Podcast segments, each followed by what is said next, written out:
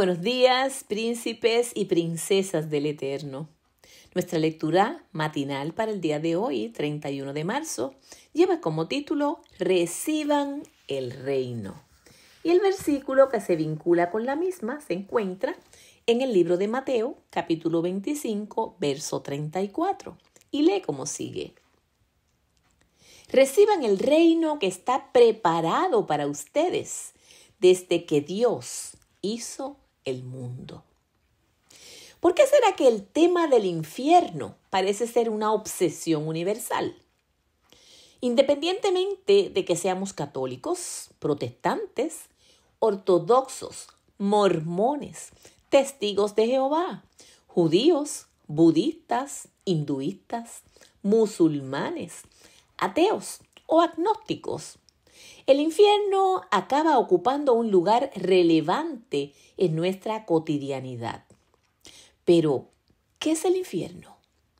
De acuerdo con un estudio publicado por el Pew Research Center, el 58% de los estadounidenses cree que el infierno es un lugar donde las personas que hicieron lo malo durante su vida terrenal y murieron sin arrepentirse serán castigados para siempre.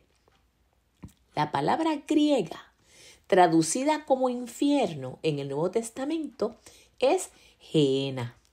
Dicho vocablo podría ser una transliteración del hebreo Heinom, valle del hijo de Innom. Este fue el valle donde se hicieron sacrificios de niños durante el reinado de Acaz y de Manasés. Allí también se habían edificado altares para adorar dioses ajenos. Ese Heinom llegó a ser conocido como el Valle de la Matanza. El infierno no es un lugar de tormento, sino el nombre que se le da a la sentencia definitiva contra el pecado. ¿Por qué entonces se insiste en defender una visión dantesca del infierno? Quizás porque muchos damos por sentado que la mejor manera de traer al pecador de vuelta al redil divino es presentándole el castigo eterno. Pero el miedo no forma parte de los elementos que Dios usa para atraer hacia Él.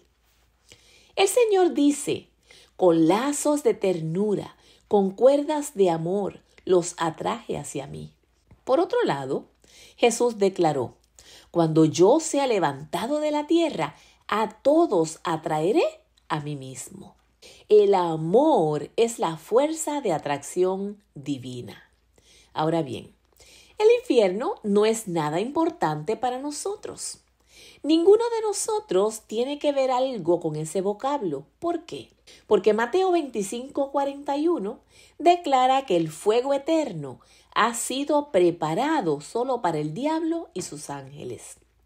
¿Captamos lo que está diciendo este pasaje? El fuego eterno fue diseñado para los poderes demoníacos. Para nosotros, Dios ha preparado exactamente lo contrario.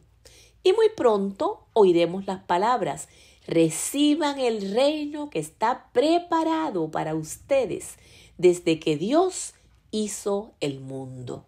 En la eternidad, Dios nos preparó un reino, no un infierno.